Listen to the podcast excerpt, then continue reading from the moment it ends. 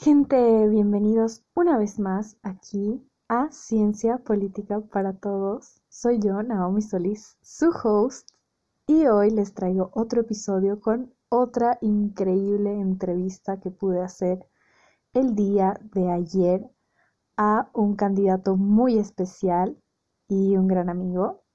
Les dejo la entrevista, espero que la disfruten mucho.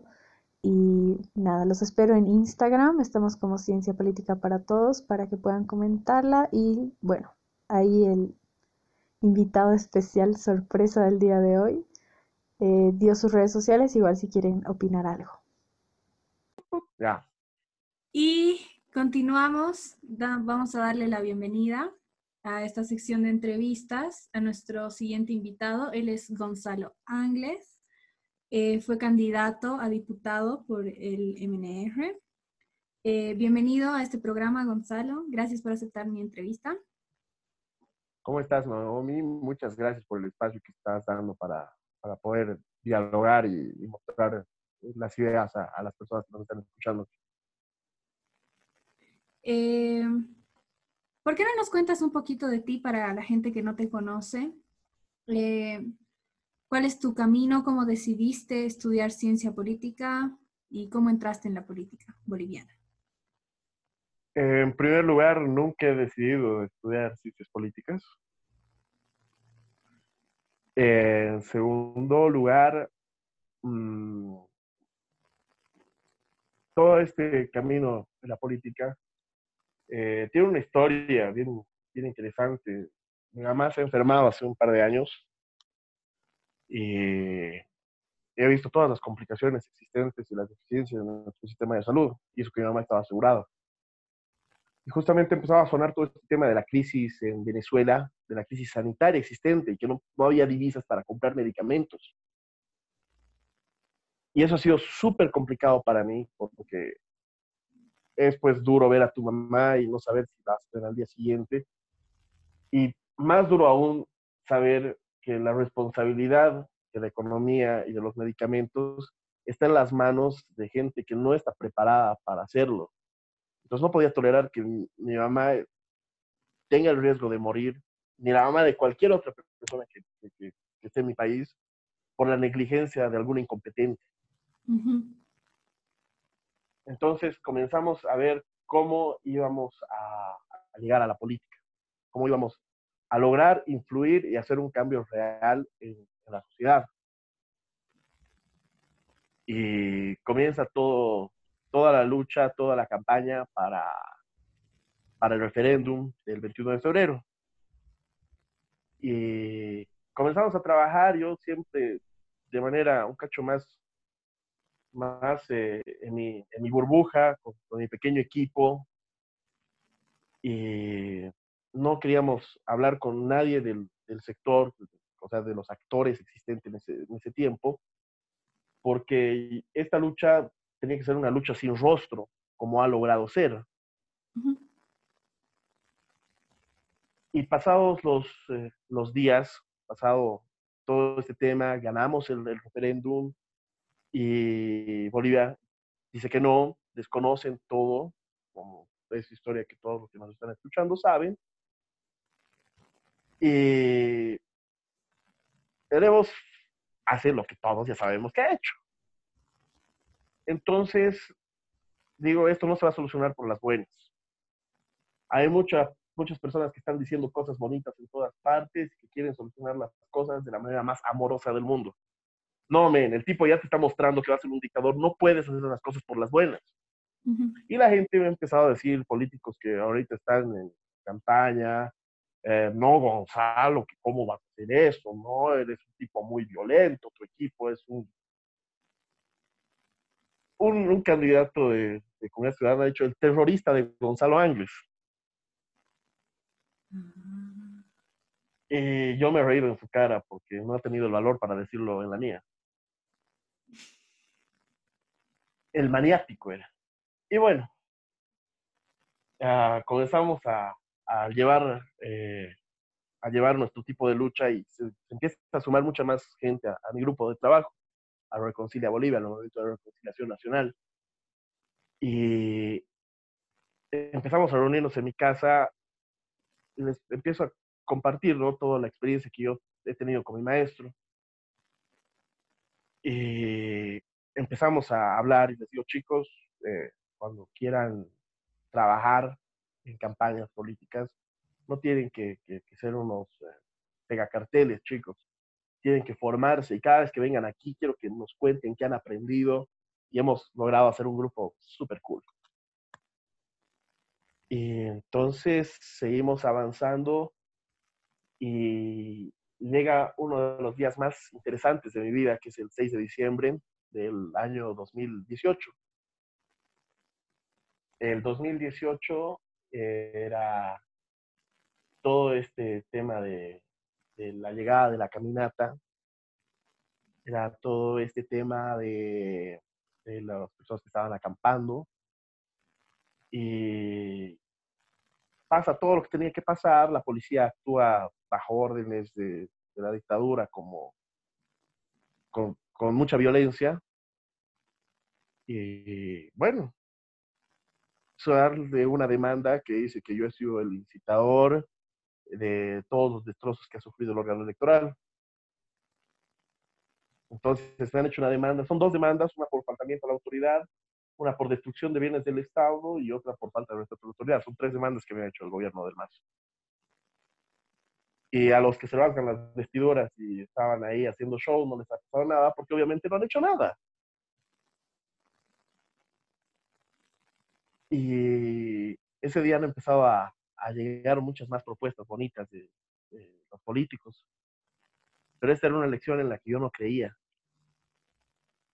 Pero tenía que llevar la lucha de las calles al Congreso. Y he visto que en el Congreso hay muy buenos parlamentarios. Hay tipos excelentes, de mucha calidad, eh, tanto política como con, con, las distintas formas en las que puedes aportar en el Parlamento oradores espectaculares. Y digo, bueno, hay que llevar la lucha de las calles al Congreso. Y tenemos que llevar un hombre duro al Congreso, que sea de verdad una piedra en el zapato para estos tipos de... Y me lanzo al éxito para, para la candidatura, descartando un par de alianzas muy buenas que nos habían ofrecido. Y llega, llega el movimiento nacionalista revolucionario. Y el movimiento nacionalista revolucionario es, pues, es, es un partido con demasiada historia. Es un partido que ha liderado todos los cambios importantes en la, historia de nuestro país. Eh, desde 1952, desde mucho antes, ¿no? Y a mí siempre me ha gustado mucho leer sobre historia, porque si no aprendes de ella estás condenado a repetirla. Y no sé cuán buena habrá sido la propaganda del MNR cuando era niño, pero era pues un, una especie de, de, sueño de la infancia. Y es ahí que mi hermano me dice, Gon, deberías ir con el Movimiento Nacionalista Revolucionario, con el MNR. Primero, porque vas a entrar en la arena política y obviamente hemos entrado en la arena política hemos dado exacto de, activistas a políticos. Obviamente no en un tamaño como los, grandes eh, actores que tenemos ahora, pero sí ha sido un salto ¿no? en, en, mi, en, mi, camino. Y ha sido un salto con, con un partido que realmente tiene historia, con un partido que realmente te llena de orgullo con sus luces y sombras. Entonces, así comienza el, camino en la, política. Y me ha encantado porque me han ido a buscar, hemos empezado a hablar y yo no he dicho el sí inmediatamente, porque había mucho que pensar. Pero a veces es bueno tomar riesgos y mostrar que una forma de hacer política distinta es posible, que puedes hacer política sin ser políticamente correcto, sin ser buenista, sin tener que querer caerle bien a todo el mundo. Ese es un tema que me ha llenado de orgullo porque hemos hecho una campaña distinta, hemos hecho una campaña eh, buena. Eh, lastimosamente la situación no nos ha acompañado, pero si vamos a tener que volver a, a buscar cómo cambiar el país y tenemos que empezar desde las calles, lo vamos a hacer de nuevo, porque no hemos tenido miedo antes y no vamos a tener miedo ahora. Claro, qué bonito lo que quiero sacar eh, un poquito para que hablemos sobre el MNR. Estabas hablando que es un partido con mucha historia y es súper cierto. Y también es un partido que se ha caracterizado mucho por siempre, eh, a lo largo de la historia, tener mucho impulso eh, con los jóvenes, ¿no? Realmente siempre ha representado a los jóvenes. ¿Qué piensas tú que le ha faltado en la última elección al MNR como partido para tener ese arrastre en los jóvenes? Que no sea tan fuerte esta vez. De entrada nos ha faltado una coyuntura apropiada. Yo no soy eh, movimentista, soy súper nacionalista y revolucionario. Pero lo de movimentista no, no, ha sucedido. El punto es que la coyuntura no ha acompañado eh, las propuestas. Las propuestas de Virginia Lema eran bastante buenas, pero han dirigido, han creado una narrativa para mostrar que solo habían dos caminos y obviamente eh, ha pasado lo que los periódicos te cuentan. Muy aparte que el, partido está sumamente eh, en una crisis interna que se da por la inexistencia de una democracia dentro del partido. Entonces no puedes llamar a alguien a tu casa cuando todo está hecho pues un desorden. No vas a invitar a tu casa cuando va a llegar tu invitado y tu mamá le va a gritar o tu esposa le va a gritar, ¿no ves? Entonces había que había que ordenar la casa primero. Y eso es algo que todavía es algo que me pesa mucho al partido, ¿no? Hay mucha gente que, que es movimentista porque una persona que nace mono, muere mono, y es, es un orgullo que, que, lleva siempre, ¿no? Aparte que es el, es un partido que decide tomar la responsabilidad histórica de hacerse cargo del país en momentos donde nadie más quiere hacerse cargo todo el mundo quiere ser presidente hasta que, hasta que ve que no hay guita para hacer obras. Todo el mundo quiere ser presidente hasta que se da cuenta de que es ingobernable. Eh, han habido, bueno, el doctor Paz es un, es un personaje que ha sabido acoplarse a esto. Y volviendo al tema de los jóvenes, eh, ha faltado ha faltado también presupuesto, ¿no? El partido, el partido no ha no ha puesto casi nada, no decir nada, y no puedes eh, pedir el voto así nomás. Esto, esto es, eh, de esa manera, llegas con, recursos. No para comprarlos, sino para informarles que estás ahí y que eres una opción. Y obviamente lo, todo lo que ha sucedido con todo, todo el lavado de cabeza que ha habido del, del MAS en contra del MNR en todo ese tiempo. Claro, discúlpame, te iba a hacer una intervención y evidentemente no había mucha no había mucha publicidad de parte del MNR, habían unos cuantos folletos, tal vez por tu parte también había publicidad digital, pero no, no había mucho. Hemos tenido que hacer lo que hemos podido con lo que teníamos. Eh, gracias a Dios no ha faltado para la campaña, sin embargo tampoco ha sobrado. Y hemos tenido que hacer una campaña distinta por redes sociales. Hemos enfocado que teníamos un candidato joven, o sea, para nuestra circunscripción. Y hemos decidido dirigir y canalizar todo, todo lo que teníamos en ese sentido. Éramos un equipo tan grande de trabajo que lográbamos cubrir dos distritos diarios. ¡Wow! ¡Qué increíble! Y era tremendo. Comíamos en mi casa, tenía una pequeña oficina aquí en Obrajes y luego se ha hecho pequeña. Hemos terminado comiendo en tres tandas en mi casa, en el departamento. Y no, pues tenemos que contratar a una señora que cocinaba. Era, era, era lindo ver la convicción que tenía el equipo de trabajo. Todos han hecho un, un esfuerzo tremendo por trabajar en alguien que creían. Y obviamente el, el tema este de las redes sociales que ha sido excelente. Ah, hemos encontrado a gente que realmente tenía un humor bien interesante y teníamos que llegar de esa manera. No podíamos irnos a vender como lo que no somos. A la larga en la política siempre se te va a caer la máscara. Si eres un cobarde y finges ser un hombre duro, van a saber que eres un cobarde. Si finges ser un hombre serio, pero eres un hombre que trata de compartir y de reír y de, sobre todo, hacer más llevadero un problema, entonces se te va a caer la máscara de serio tienes que ser transparente por más de que a muchos sectores eso no les guste. Y además que actualmente, o sea, también hablo por mí, estamos buscando identificarnos con alguien nuevo, ¿no? Porque eso se ha visto realmente con todo lo que ha pasado el año pasado. La gente está cansada de las mismas caras y ya no queremos a alguien que aunque sea una nueva cara, entre comillas, se comporte como las otras personas que nosotros ya conocemos, ¿no? Entonces, como dices, eso de ser auténtico es lo que le falta a los políticos de ahora.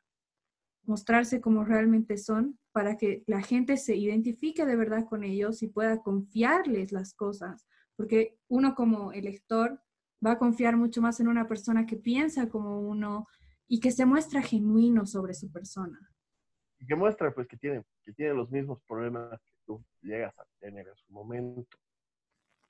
Eh, todos sabemos que tenemos problemas en el momento en que nos subimos y nos doblamos en cinco al minibús. Todos sabemos que nos vemos atropellados por, por impuestos internos, eh, por las alcaldías. Hay sectores de mi circunscripción que no, no son molestados por la alcaldía, sino por las alcaldías. Mm.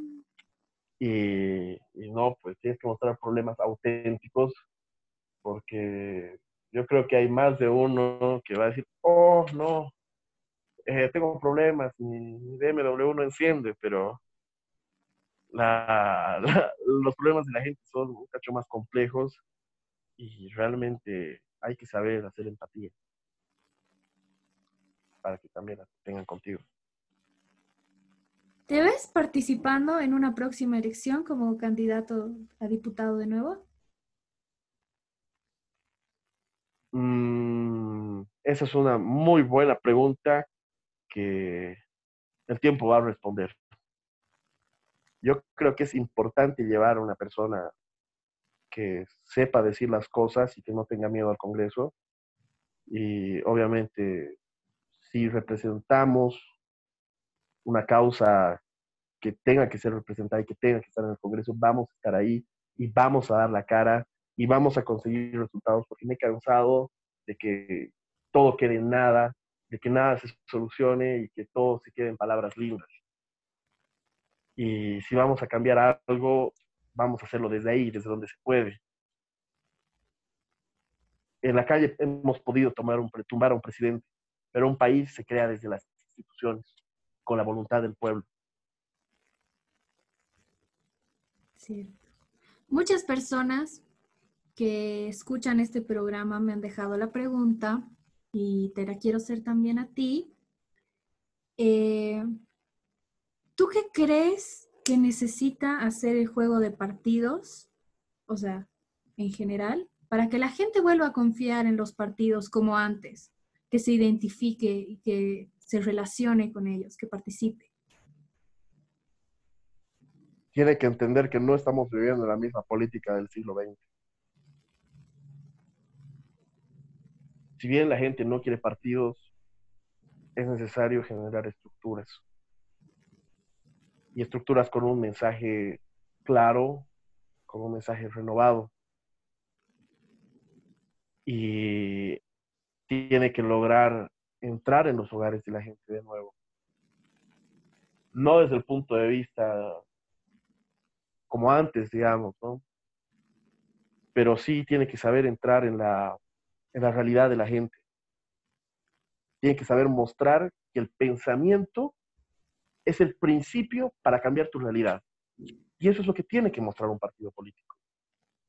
Tiene que mostrar una visión de país, tiene que mostrar un trabajo planificado, tiene que mostrar que, está peleando por algo, ya sea por la vida, ya sea por la familia, ya sea en contra de todo eso.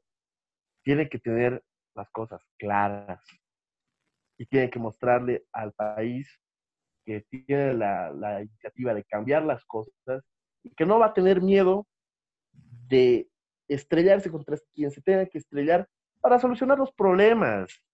A la gente no le importa quién sea presidente. No importa poder trabajar en paz. No importa poder educar a tus hijos. Y el político no tiene que, enfocarse en, eso. Eh, en brindar el escenario para que las personas puedan ir por sus sueños. Entonces, eso es, eso es lo que está fallando ahorita. Los partidos están atrincherados, muchos de ellos, muchos creen tener la verdad, y hay mucha, muy poca retroalimentación, eh, más allá de los focus groups que estén haciendo o de los comentarios que tengan en Facebook. Eh, la política se hace en la calle, y eso es algo que, por más de que ya empezó a hablar de la digital, no va a cambiar. Un político se hace en las calles en las calles, hablando con la gente, escuchando sus problemas de su boca. Exacto. Y, no tienes que ir a, hacer la gran caminata por la Copacabana para mostrar que eres el taita de taitas. firmemente creo que eh, se hace cuando estás yendo a algún lugar, hablando con el maestrito, se hace cuando ah, hay una persona que viene y te cuenta sus problemas, Ah, es, importante, es importante saber escuchar para poder tener las propuestas claras. Te voy a dar un ejemplo cortito. En la primera vuelta que hemos hecho a Pampajasi, nos hemos dado cuenta de que había un problema que era la seguridad ciudadana. Y todos los candidatos iban y, ofrecían cosas de alcalde, ¿no? Entonces he agarrado y me he dado cuenta de que el problema era la inseguridad ciudadana y que el foco de infección era la peña Peñitas en esa plazuela que era donde salían los malandrines a hacer quilombo y los niños no podían ir a comprar el pan. Entonces la campaña ha sido y sacarle la miércoles esa peña del diablo y preguntarnos por qué diablos no la han cerrado hasta ahora. La generación de propuestas de ese tipo, teniendo y generando empatía con la gente, se da cuando logras escuchar a las personas. Eso. Increíble. Eh, ¿Alguna cosa extraña, anécdota que nos quieras comentar de cuando estabas de candidato? La vida de candidato es una, una vida bien interesante y bastante anecdótica. Cosas raras como tal, eh, no me han pasado. Lo que sí me ha llenado de felicidad ha sido cómo las personas nos, nos iban reconociendo con mucha más facilidad. Me acuerdo que estábamos en la 21 de San Miguel el 21 de febrero del año pasado. No mentira. Era el 21 que hemos parado antes de la elección.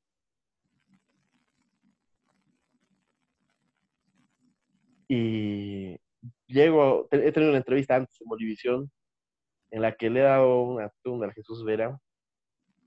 Era mi primera entrevista, estaba muy nervioso. Y la gente decía, señor Ángeles, voy a votar por Carlos Mesa, pero también voy a votar por usted. y habían otros candidatos que estaban ahí. Y otra cosa aún más anecdótica es que he logrado ver que hay un problema bastante complicado con la violencia hacia los hombres. En la zona de Chasquipampa he hecho un recorrido, he hecho tres recorridos por Chasquipampa y el problema hablando con las personas era que ellos también eran víctimas de violencia de sus mujeres. Y eso es algo que yo pensé que no le dirían a alguien que se dedica a la política, ¿no? A alguien que es político. Pero son problemas que, que estamos obviando y que en vez de tratar de condenar la violencia de un solo lado, tenemos que condenarla en todos los sentidos. Exacto. Y entender que, no todas las mujeres son víctimas, ¿no? También aprovechan este foco que hay hacia la violencia a la mujer para también hacer daño a hombres inocentes. Ya hay que fomentar a la denuncia en ambos lados la denuncia de las mujeres que tiene que llegar hasta las últimas consecuencias y no tiene que dormirse al primer eh, pedido de perdón del, violento. Y también que se crean las denuncias de los hombres. Cuando un hombre llega y dice, la mujer me ha pegado, hay muchos que se cagan de risa. Yo sé de gente que está en San Pedro eh, que ha sufrido violencia por parte de su mujer y ellos están pagando ahorita. Entonces es importante creerles a todos, pero sobre todo, más allá de creerles, poder investigar y llegar a la verdad, porque para eso tenemos un aparato de justicia, no para que sea del todo el verdugo, sino para que sea un juez que tome decisiones inteligentes y apropiadas y acordes a la realidad. Exacto. Y también los hombres sufren otro tipo de violencia que también hay que empezar a verla, ¿no? Como cuando las madres no les dejan ver a sus hijos, por ejemplo, cuando son padres separados. Exactamente. O cuando la mujer, eh, la mujer por naturaleza a veces puede ser un poco más eh, persuasiva, ¿no? Por decirlo de manera amigable, un poco más manipuladora. Y manipular a un hombre también puede llegar a ser violencia le puedes hacer daño psicológico también una persona sí Exactamente. Eh, son problemas que no, nuestra sociedad no está dispuesta a ir abordando, becas. Y, son, son cosas que tenemos que trabajar desde ya, porque no queremos un mundo sin violencia para algunos, queremos un mundo sin violencia para todos. Y, y eso es algo que tenemos que, construir desde, desde las casas, eh, desde, las bases de la, de la, sociedad que son la familia, pero mucho más importante desde nuestras instituciones, porque las instituciones son las que se encargan de que la ley se cumpla y de hacer las leyes. El momento en el que muchas personas dicen, a mí no me importa la política, está dando la llave a que gente a la que sí le importa, pero que no tiene ni la más puta idea de lo que quiere decir, entre y haga y diga huevadas todo el tiempo. Entonces, eh, nosotros tenemos que tratar de hacer de las instituciones lo que nosotros esperamos de ellas. Eso. Increíble. ¿Alguna cosa más que quieras añadir, tal vez, para cerrar? A ver, para cerrar, estamos en un punto muy interesante de la política actual y realmente estamos viviendo algo que nunca antes en nuestra vida hemos vivido como esta, esta cuarentena, ¿no ven? Entonces, es momento de que vean atrás en la historia y vean de dónde está saliendo la plata que está partiéndose ahora, porque el MAS no ha puesto ni un ducto, no ha hecho ni un contrato que no haya habido y no ha descubierto un pozo que no haya existido antes y que le esté dando plata al país. Y es necesario recordar eso y que son gestiones que se han hecho antes y que las que es un trabajo multipartidario, que no lo ha hecho solamente la, el MNR, que lo ha hecho el ADN también en su momento y que es una sinergia que se ha dado. Número dos, a todas las personas que me están escuchando, investiguen a sus políticos, googleenlos, vean qué están haciendo, Vean qué han hecho, vean que lo han hecho, vean si es auténtico. Estoy cansado de que nos vengan a vender una imagen que no tienen. Estoy cansado de que me vengan a vender máscara estoy seguro de que ustedes también están podridos de las cosas que les llegan. Vivimos en un mundo tan falso que si nosotros no vamos por la verdad nunca la vamos a tener. Y es momento de que nosotros trabajemos para hacer de Bolivia el país que queremos. Tenemos mucho tiempo y en la cuarentena haces muchas cosas que antes no hacías. Por ejemplo, descansar más. Yo les digo descansen, porque después de esto nos tenemos que poner un país al hombro, levantarlo y hacerlo grande, porque esa es la oportunidad que tenemos como país. No tenemos que tener miedo, pero sobre todo tenemos que ir con todo, tenemos que, avanzar y tenemos que hacer de Bolivia una nación de verdad. Qué bonito. Hacer de Bolivia una nación de verdad. Y también que la gente los cuestione, ¿no? A los candidatos, porque a veces te pasa que lo ves en la calle y es, ay, sí, te admiro, mucho gusto, pero aprovechar de tenerlo de frente y cuestionar, ¿no? Y, qué haces y qué estás haciendo y qué vas a hacer y qué pasa con esto y he leído esto sobre ti, ¿es cierto? Exactamente. O sea, mucho más allá de que venga y te diga que es el más grande experto en, en lo que haga, tienes que ver pues también eh, sus antecedentes. Si tiene algún ah, problema de obras inconclusas, violencia doméstica, hay un montón de cosas que tienes que empezar a ver para, para evaluar a, tu candidato. No es votar por votar. Si es votar por votar así a lo, pelotudo, tenemos pues al Félix Pazzi de gobernador. Y a ese huevo no le hemos preguntado nada. Hemos votado porque estaba ahí y no era el más. Listo. Y nos hemos asegurado de tener cinco años de la gobernación más incompetente que ha tenido nuestro departamento. Entonces, increpen a sus políticos, díganles, oye, yo sé esto de vos, ¿por qué no se está haciendo esto? Obviamente con el respeto que, demanda el caso. Pero si somos buenos para cuestionar las cosas que alguien está haciendo, también pues tengamos el valor civil de decirles las cosas que no están haciendo. Las cosas que... lo que han prometido también.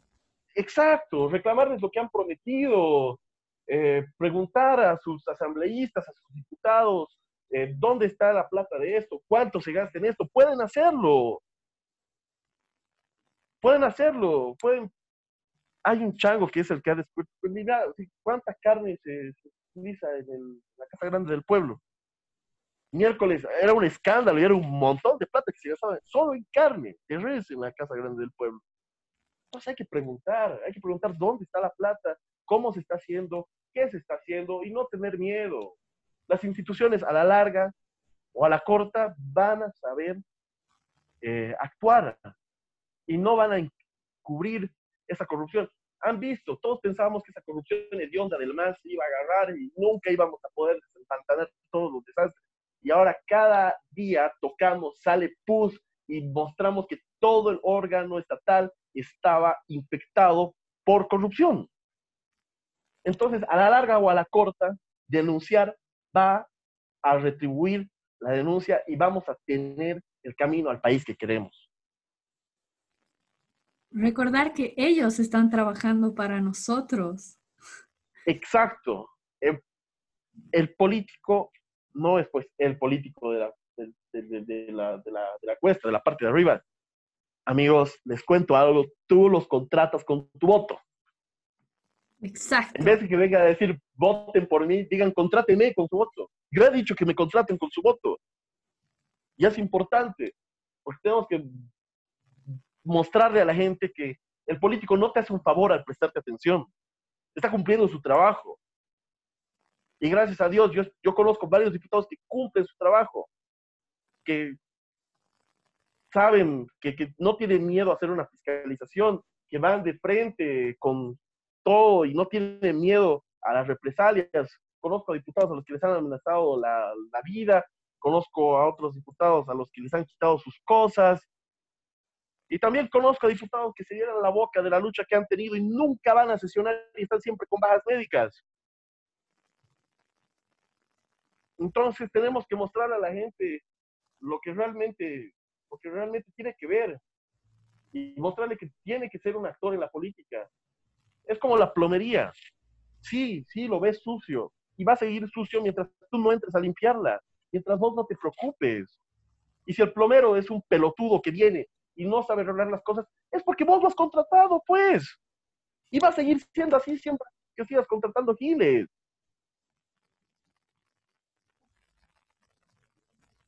Gracias. Es así. De nada. Tienes toda la razón. Me encantó ese ejemplo súper sencillo y práctico de la plomería. Espero que la gente se lo guarde y lo entienda y lo reflexione esta noche. ya, pues. Ya, eh, con creo concluimos, ¿verdad? Eh, ha sido un placer estar en, en, este espacio lindo que estás generando. Ah, me encanta que haya nuevas iniciativas de personas jóvenes que quieren hacer las cosas y mostrar a los políticos eh, cómo tienen que ser y hacerlo de la manera más transparente. Ha sido una linda experiencia hablar contigo y espero que no sea la última vez. No, igual, pronto el futuro dirá también tus próximas participaciones, las vamos a conversar también.